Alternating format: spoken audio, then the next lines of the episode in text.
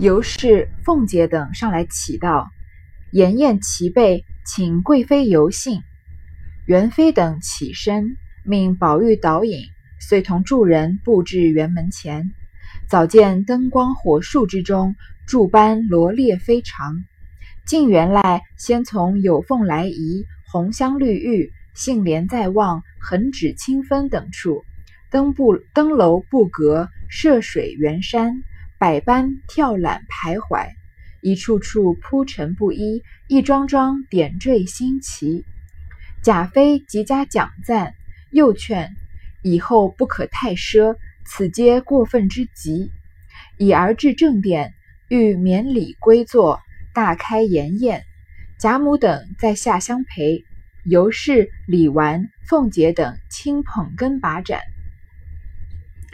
嗯，在元这个元妃哭过以后呢，因为觉得贾宝玉长大了嘛，她错过了贾宝玉长大长大的这一段时间，然后尤氏就是。贾珍的夫人和凤姐贾琏的老婆上来就他们是一辈的嘛，上来就说啊，这个宴席已经准备好了，请贵妃游幸。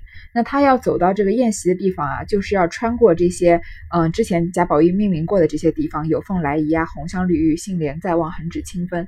然后呢，他就沿着贾宝玉他们之前那一日游那天的路线嘛，这样一步一步的走，每个地方的陈设都不一样，每个地方的细节啊都非常的清新奇。元春呢，一边觉得非常的赞叹，另外一边啊，一方面啊，又觉得这个实在是太奢侈了，说以后不能这么奢侈，这里已经过分之极了。你看元春什么好的东西没见过，在皇宫里面，他连来他回一趟贾家，觉得这都太过分了，可见贾家真的是呃花费了巨大的人力、物力、财力在建这个省亲别院上。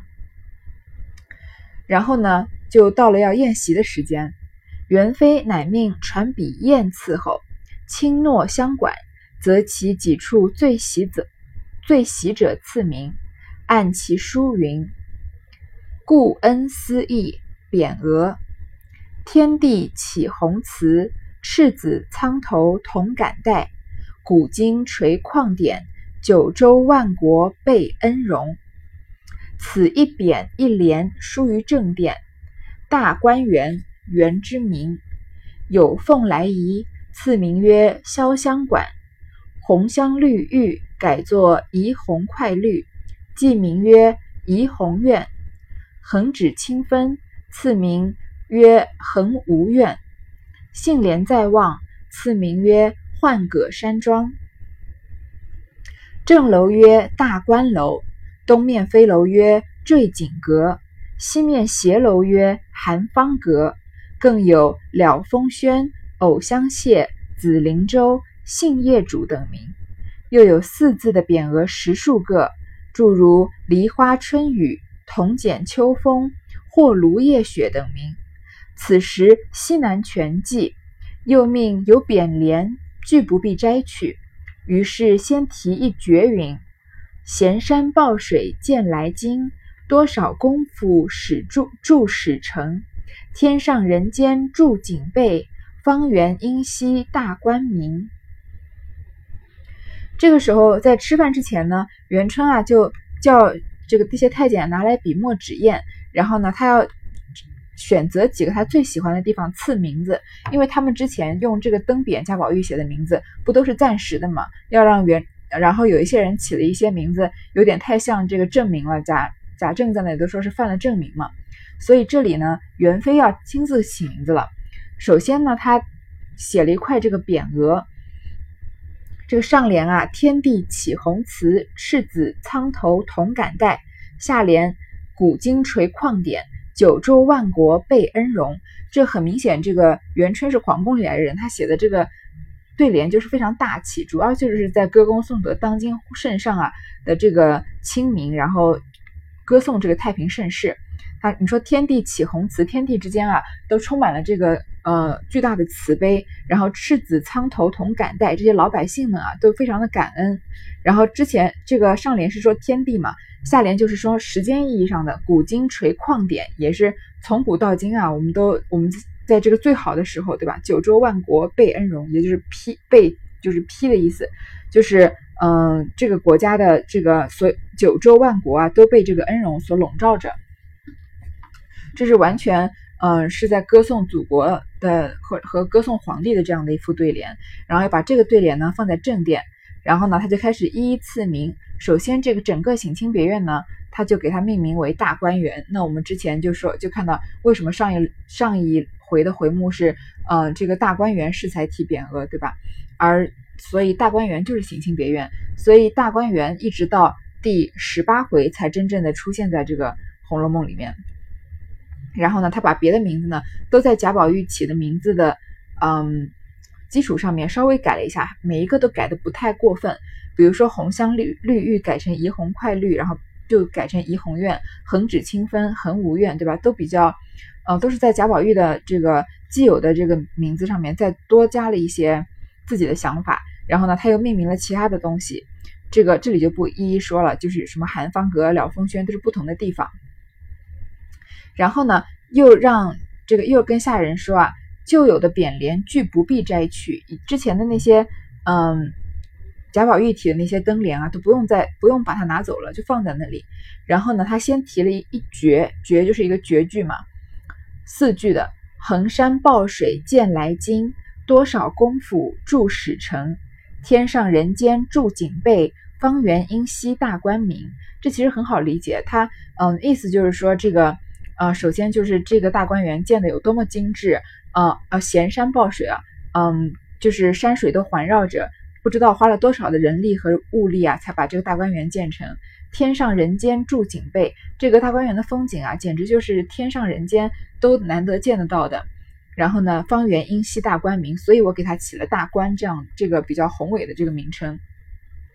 写毕向祝姊妹笑道：“我素乏劫财。”且不长不长于吟咏，妹辈素所深知。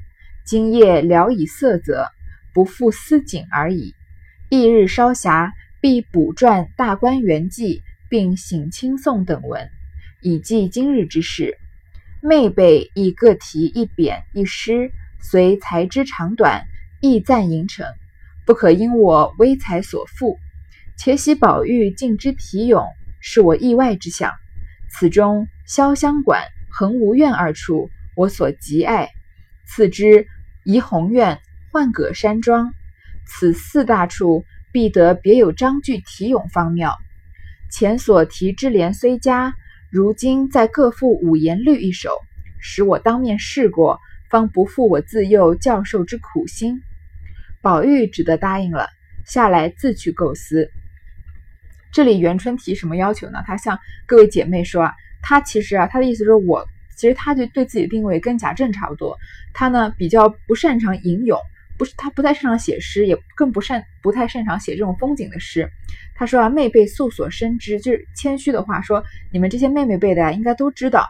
今日聊以色泽，因为我职责所在，因为这个省亲别院是为了我建的嘛，不负思景而已，所以我才勉强啊提了这样的嗯几个匾联啊，一些名字和这个呃写这个绝句。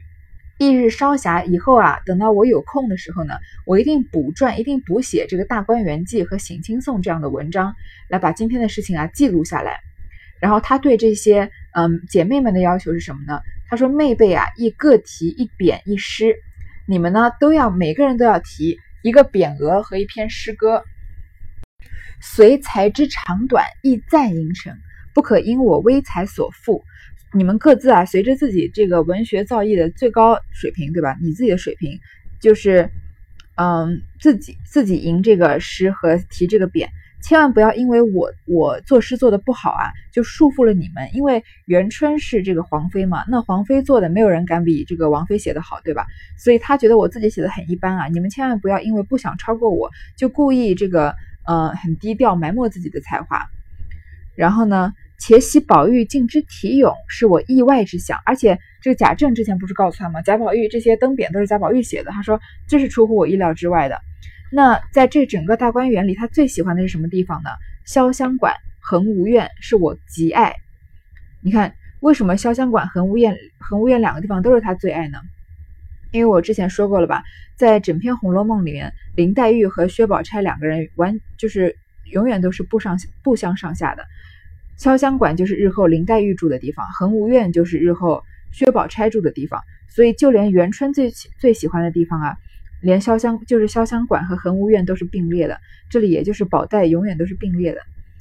然后呢是怡红院和浣葛山庄。他说这四个地方呢一定要有别的章句题咏才行，不能就光用一匾一联。前所题之联虽佳，如今再各赋五言律一首。说之前贾宝玉他因为这些名字本来就是贾宝玉命名的嘛，然后他在命名的时候不是还写了对联吗？说虽然的他对的对联好呀，但是现在呢，我我要求贾宝玉再写为这四个地方，就是潇湘馆、恒芜苑、怡红院和浣葛山庄，每个地每一个地方都写一首五言律诗。然后我要当面试过，他当面考这个贾宝玉，才不负我自幼教授之苦心。因为之前不是说了吗？他是带着贾宝玉长大的。那贾宝玉三四岁的时候，已经会有几千个字，还有几首诗在他心里了。所以贾宝玉呢就答应了，他下来自去构思，他去写。他这个贾宝玉是有他单独的任务，是要为这四个地方写五言律。那其他姐姐妹妹的任务呢，是提一个匾和一个嗯诗，一首诗。吟叹息三人之中。就算探春又出于姐妹之上，然自忖，然自忖亦难与薛灵争衡，只得勉强随众色泽而已。李纨也勉强凑成一律。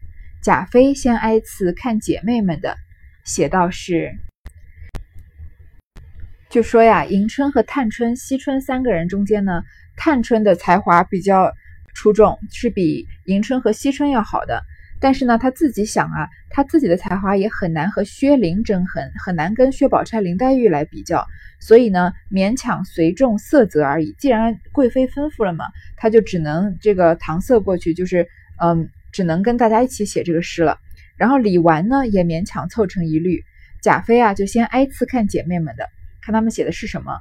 我们从现这里开始啊，就彻底的进入，不能说彻底，就进入了这个。呃，大观园题咏这个非常精彩的这个环节，我们从每个人写的诗的中间呢，可以大概看得出来这个人是什么性格，和暗合了这个呃这个人的命日后的命运。我们来看第一个第一个诗和匾额，这个匾额呢，也就是诗的诗题，叫做“旷信怡情”。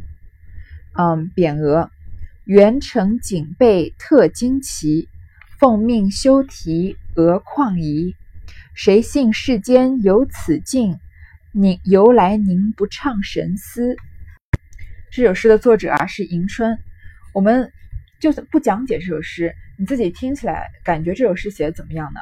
其实就这么乍一听啊，就觉得他写的比较普通，因为每一句呢都比较白话文，而且题目文章 这个诗后面的含义啊比较浅。园城景物特惊奇，这个大观园里面的一景一物啊，都非常的惊奇，这个精妙神奇。奉命修题额旷仪，因为我奉命啊，我奉了这个元春的命，然后呢，我修题不好意思的提了这个旷仪，因为他的名，这个这首诗的诗名不是旷性怡情吗？我只好不好意思的提了这个旷性怡情的匾额。谁信世间有此境？谁能相信这个世界上竟有这样的地方？由来宁不畅神思，在这里，呃，游览啊，怎么宁不就是怎么可能不，嗯，就是反问的意思，怎么可能不畅神思？我的这个神思怎么怎么可能不向往呢？是不是写的比较浅？那他迎春这个人之前不是说了吗？他有这个呃木头的这个称号，他这个人整个人比较木讷，他的这个诗啊写的也也比较木讷。下一首呢是匾额，叫做“万象争辉”，名媛著出势巍巍，奉命何惭学渐微，精妙一时言不出，果然万物生光辉。这首听起来就稍微好一点了，对吧？但是呢，也没有也没有多好。其实跟迎春的这个嗯意思啊，诗的意思其实有很多相似的地方。这个名园铸就势巍巍，巍巍啊，就是指这个建筑气势雄伟的意思。我们这个大观园啊，建起来啊，气势非常的雄伟。奉命何惭学渐微，说我他也是奉命的，对吧？呃，奉这个元元妃的命啊，我何惭，我就是惭愧，我又何必呢？我又何必惭愧我的这个学识浅薄呢？因为是元春。元春命令的嘛，所以呢，纵然我这个不学无术啊，我也不怕在这里献丑了。精妙一时言不出，非常这个嗯精妙的意思啊，我一时之间想不出来。果然万物争光生光辉，因但是呢，这个园里的一景一物啊，都自带它的光芒。这个这件事情啊，是这个有目共睹的。其实这里他前面已经说了，为什么之前这个曹雪芹特地写，说这个探春啊，她的才华出于姐妹之上，但她自忖难与薛灵争衡，就勉强随众色泽而已。就说这首诗，探春虽然写的不咋地，但是探春她其实是没花心思写，她就是随便乱写写的，她是随众随众色泽写的。其实探春的才华是不不止于此的，但是她在这个场景里面呢，她自己知道不可能写的超过林黛玉、薛宝钗，她就把这个出风头的机会啊让出来了，所以自己写了一篇跟迎春的水平不相上下的这个一首诗了。好，下一首，呃，下一个匾额是文章造化。山水横拖千里外，楼台高起五云中。圆修日月光辉里，景夺文章造化工。这里这个这首诗是惜春写的。其实惜春这首诗，我个人感觉写的比他的两个姐姐要好一点。他的首先第一句啊，山水横拖千里外，嗯，就是讲这个大观园的这个地方大嘛，这个山水绵延到千里之外了。然后呢，因为这山水是横的嘛，横拖千里外。然后呢，他在纵向的写楼台高起五云中，这个楼台啊，建筑高的好像插到了这个云上，云中间。元修日月光辉里，是这个大观园啊，是修建在这个皇帝贵妃的恩泽荣光之中的，有这种巧夺天工的神奇之处，对吧？景夺文章造化工。这个景物之的华美啊，就好像天宫神力造成的一样。这个文章也就是文采的意思，嗯，造化就是天地创造生万物的意思。就是这里的美景啊，好像是这个嗯文采生出来的，造化天地用天就是用神的力量造化出来的一样，这么美。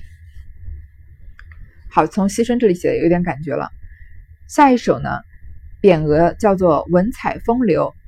秀水名山抱复回，文流风流文采盛蓬盛蓬莱。绿才歌扇迷芳草，红衬香裙舞落梅。珠玉字音传盛世，神仙何幸下瑶台？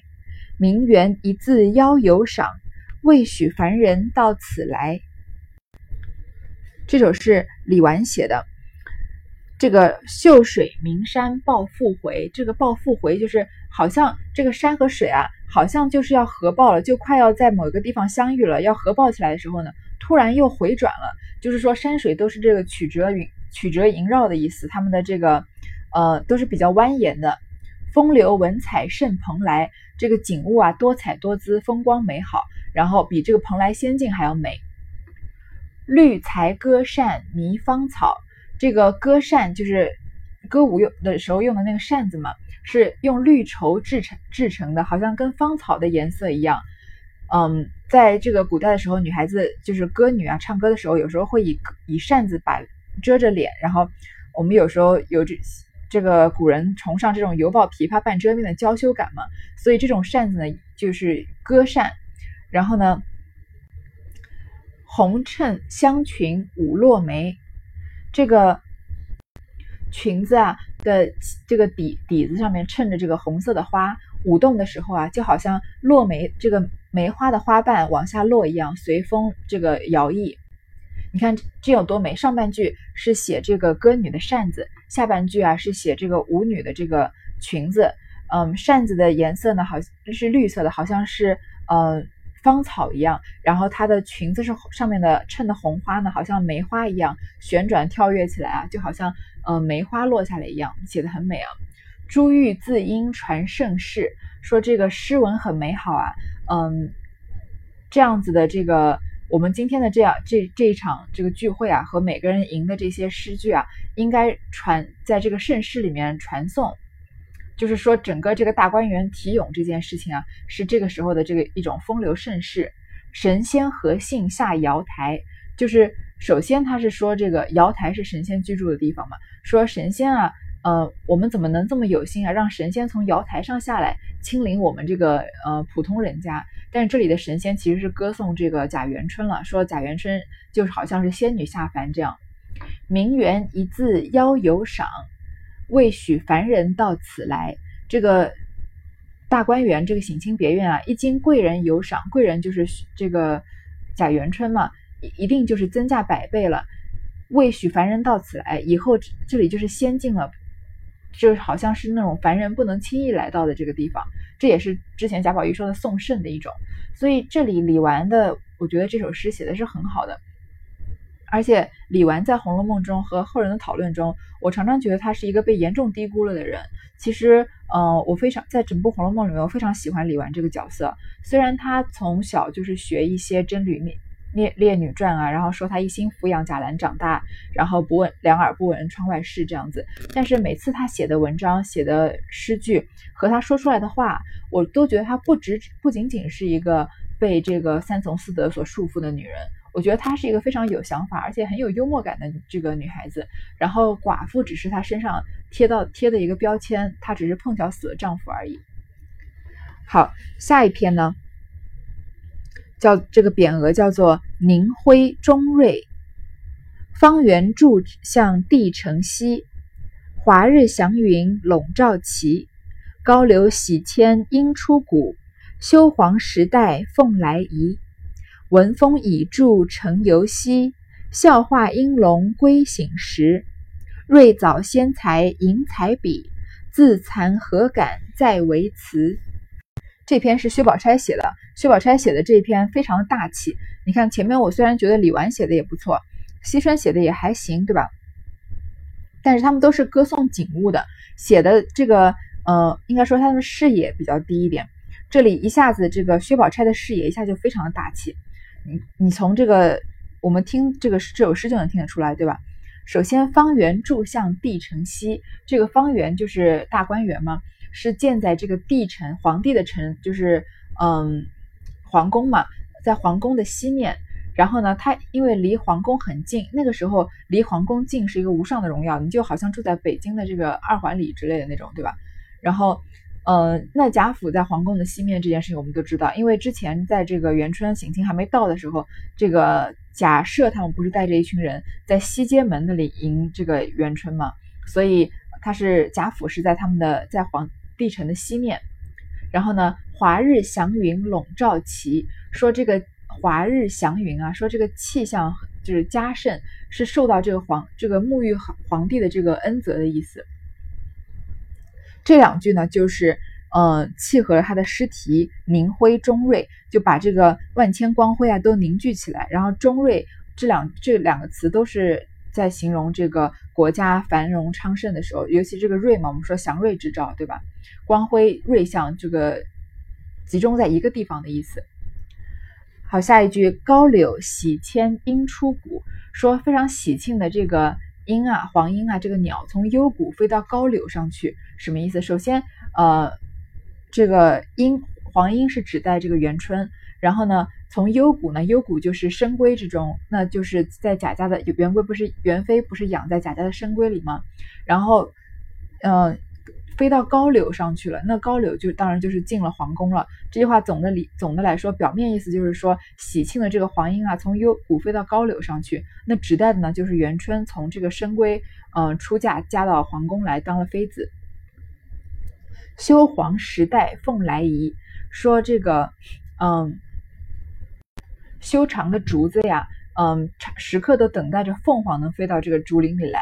那凤凰这里又是在比喻元春了。然后呢，文风以著陈游兮，是，嗯，是说那个年代啊，这个儒家比较宣扬这个君主提倡文学、重视礼乐这种风气，也是从一种政治意义上来说这个大观园的赋诗的这件事情。然后呢，嗯，陈游这个陈呢，我们之前好像说过吧，就是这个皇帝出门巡这个巡游也叫做陈游，那。贵妃也可以叫陈妃，这所以这个陈游整个就是说，呃，元妃省亲的事情。笑话应龙归省时，说这个，嗯，教化呀，也就是笑话，应该在这个在通过元春省亲这件事情啊，可以发扬光大了，就也是歌颂这个皇帝能开放省亲，是皇帝这个整个国家以孝道为先的一种体现。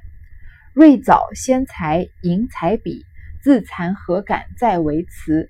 这个瑞，这个瑞藻是形容，呃，瑞是明智的意思嘛，这个是用来吹捧帝王的这个诗句，说。呃，瞻仰了元春元春所提的这个才智非凡的这个联匾额和诗以后啊，我就觉得自己的才疏学浅，不敢再措辞了，不敢再写什么了。这篇薛宝钗写的呢，我觉得从呃这个内内容上来讲啊，比较普通，但它的立意比较高。那薛宝钗整个人她的视野就比较宏观，她不太在乎这些小节的事情，而且她非常的懂人情世故，她歌颂了这个皇帝，然后结尾的时候呢又。没有没有一个地方不捧着元春，对吧？最后一句又是彻底的拍了这个元春的马屁，所以，嗯，他的诗是很讨喜的。但是，真的说他的，嗯，诗的文学造诣有多高呢？当然比前面的几首要好一些，但是我并不觉得比后面的这个林黛玉写的要好。我们来看林黛玉写的什么？林黛玉的这个匾额叫做“世外仙园”，名园住何处？仙境别红尘，借得山川秀。天来景物新，香融金谷酒，花媚玉堂人。何幸邀恩宠，车公车过往平。第一句就是上来是个反问句，名园住何处？这样美丽的园子啊，在什么地方呢？仙境别红尘，是在人间仙境啊，可不同于人间这种普通的地方。借得山川秀。天来景物新，这个借和这个天两个字，我用觉得用特别妙。他说，呃，从山川中啊借来一些秀丽，因为它毕竟是人工筑的园子嘛，所以不是这个天然的山川，所以他说借借了一些秀丽。然后呢，天来景物新，说这个盛世啊使园林增添了新气象，也是在送圣的。从但是它字面上呢没有说是归省啊题咏啊，所以这是他的一种技巧，就是。呃，没有直接说是因为呃皇帝的恩泽使得园林景物新天，他就他就说天来景物新，然后借得山川秀。但是从这里每一个每这个字里行间都能感觉到宋盛的意思。香融金谷酒，花媚玉堂人。这个香香味中啊融合着这个金谷酒，这个金谷酒是嗯有这个一个典故啊，说这个晋代有一个非常有钱的人叫做石崇。他家里呢有一个金谷园，他在那里呢宴就是宴请宾客，在那个园子里面呢，呃，赋诗，然后如果赋的不好的呢，就要罚酒三斗。那个时候啊，呃，后来啊，这个李白就在他的一首这个《春夜春夜宴桃李园序》里面说这句话：不不有佳作，和声雅怀，如诗不成，罚一金谷酒数。这里就是。在林黛玉啊，就是借这个金谷酒的典故，说这个大观园大开筵宴的事情，然后命题赋诗的事情。他是用这个清朝的这个大观园今这一天的题咏啊，来比当年这个呃石崇家金谷园的赋诗题咏。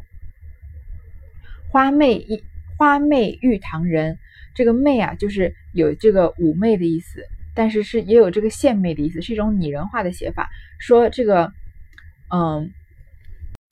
这个花，这个玉堂人是在说元春吗？是指元春。那花媚呢？就连花啊，看到了元春之后，都要有这种献媚的感觉，要开得更美了。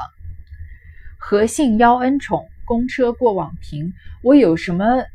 就是我何德何能啊？嗯，受到这种蒙幸，对吧？受到这种元春的恩宠，能亲自看到这个元春省亲。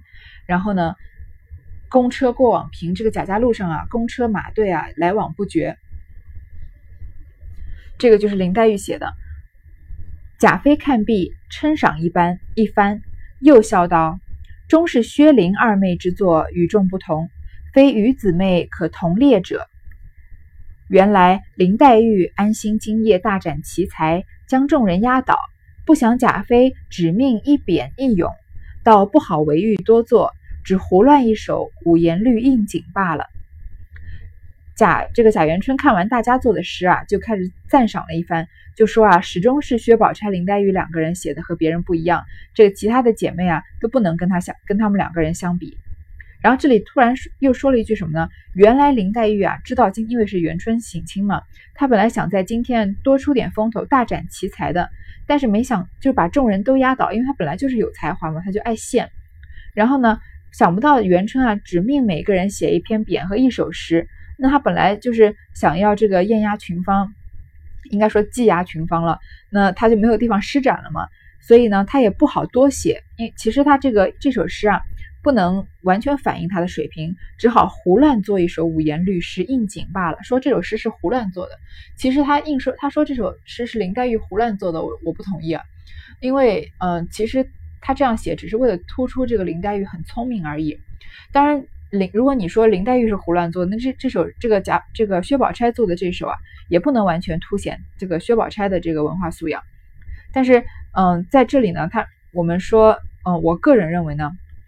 林黛玉和薛宝钗确实是写的是两首最好的，但是从立意上看，薛宝钗比林黛玉高；但是从对这个字句的拿捏上看啊，我觉得林黛玉比薛宝钗要高，因为尤其是这句，呃，这两句“借得山川秀，天来景物新，香融金谷酒，花媚玉堂人”这种这这种想象力啊，是薛宝钗比较欠缺的部分。好，第十八回，嗯，还有最后一节，但是我们这边先读到这儿。